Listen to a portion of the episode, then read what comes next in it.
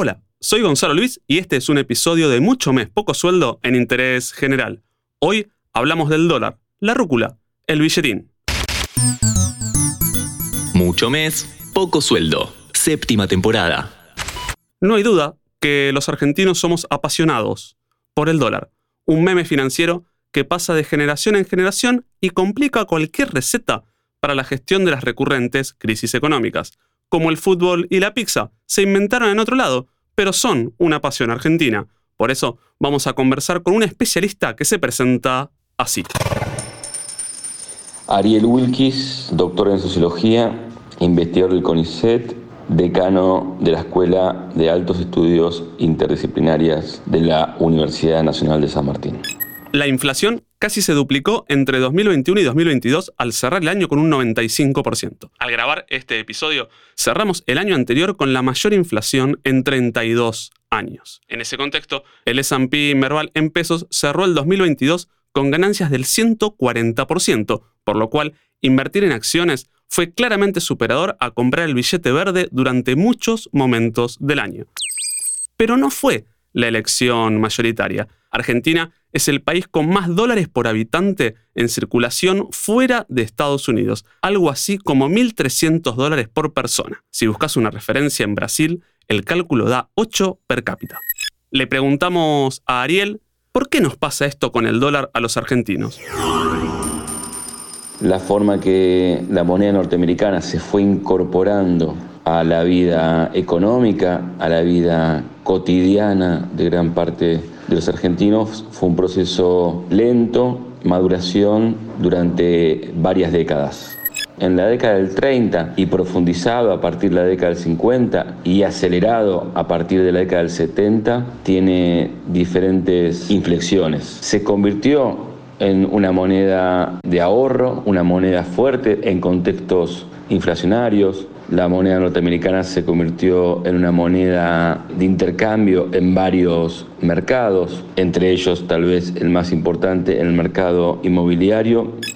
Es en este sentido que, que la moneda norteamericana ocupa un lugar central en la vida política argentina. Desde la década del 80 y ahora que vamos a cumplir 40 años de democracia, casi ninguna elección presidencial durante estas cuatro décadas no tuvo al mercado cambiario y al dólar en particular ocupando un rol central. Una pasión más que una obsesión con componentes racionales e irracionales.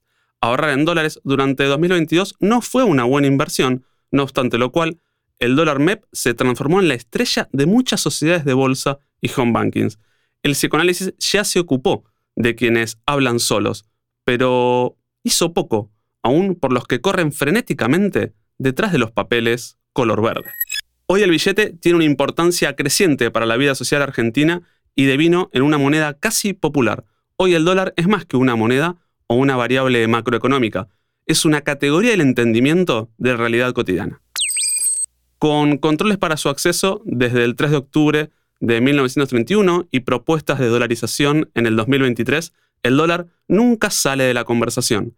A lo sumo, muta en moneda de cuasi curso legal, como durante la convertibilidad.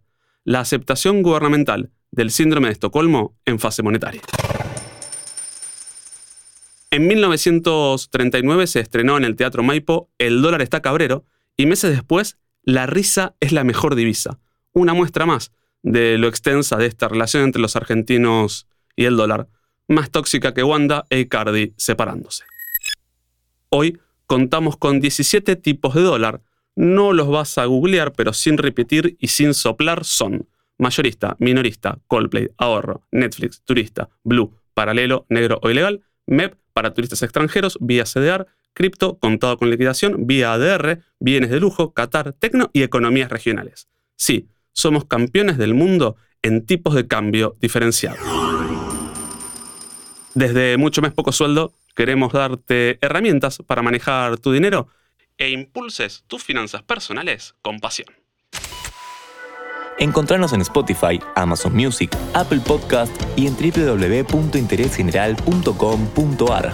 Interés General Podcast desde el 2020, el único podcast que te acompaña todos los días en tu rutina diaria.